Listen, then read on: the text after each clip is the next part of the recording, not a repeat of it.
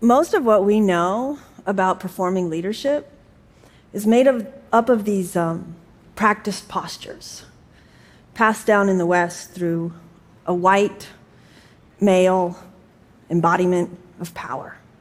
These have become so intertwined with actually having power that imitating these behaviors kind of feels like the only way to show up with authority. We can obviously do better than that. I work in organizational and leadership development, and I'm an artist. I believe artists are leaders in expressing things that humankind often doesn't know how to say yet. So that's why I invited a bunch of artists to do a leadership makeover. They wrote public addresses, they made leadership portraits. I call them the artists in presidents.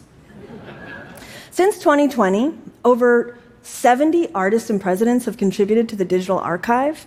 They're North American, indigenous, international, and stateless. They're artists with disabilities, they're queer. They made beautiful attempts at embodying inclusive performances of leadership and power. Some sung, others looked to repair the past, one person used artificial intelligence to write her speech, and one person just straight up wrote a curse. And so many more. But what really surprised me was that a lot of us struggled to say something new, to articulate what we want with authority.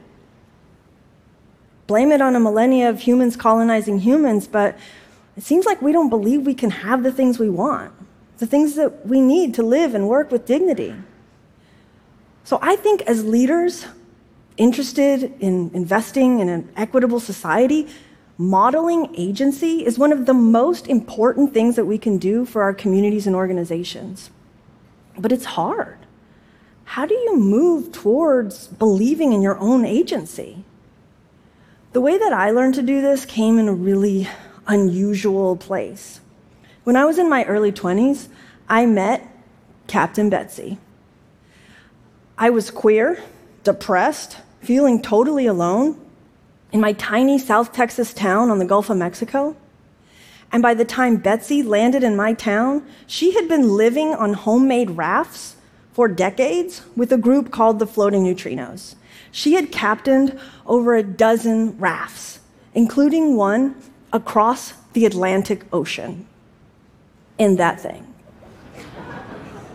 so, the floating neutrinos believe that the most important thing a person needs to know how to do is articulate their own desires, to break out of being solely in reaction to the systems that contain us, like the economic system and the education system, so that we can allow our deepest desires to be the thing that bring direction and urgency to our lives.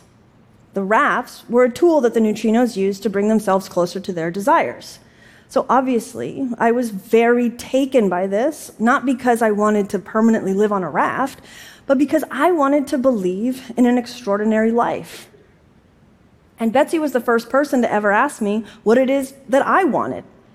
And she did this using a practice called the three deepest desires. She'd say, Pretend you're gonna die. You're gonna die. You're all gonna die. Um, pretend that you're gonna die tomorrow. What is one thing that you need to do before you die? And then I would have full on drama meltdowns around answering this question because it was impossible for me to believe that I had any authority over my own life, that I could want things outside of what my parents and our culture had told us to want. So Betsy finally said, Look, all you have to do is answer this question for today. You could say, I want to eat the biggest hamburger in the world. Okay, great, whatever. Write it down because you're going to answer this question again tomorrow. And it's how you answer this question over time that matters. And so then I said something super weird like, I want to see a waterfall because there's no waterfalls in South Texas. And I got much better at it. Saying what we want out loud is something that we have to practice. But the crux of this learning is the believing part. Believing, faith, it's not something that we learn in isolation.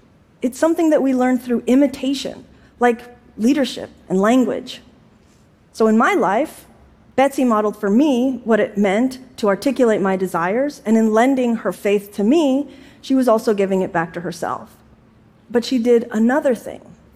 And this is something that leaders often forget to do. She listened.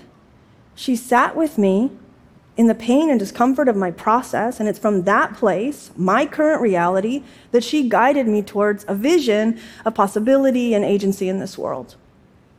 We can choose to model our leadership styles in similar ways. It's a commitment to relationality. It's a process that never ends, but it pays off because it grows empowered, engaged, and inspired groups of people focused on a shared vision.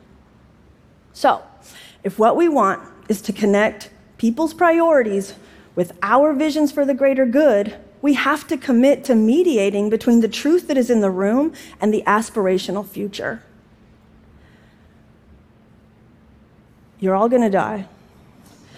You could die tomorrow. What's one thing that you want to do before you die? What kind of leader do you want to be? Thank you. Mm-hmm.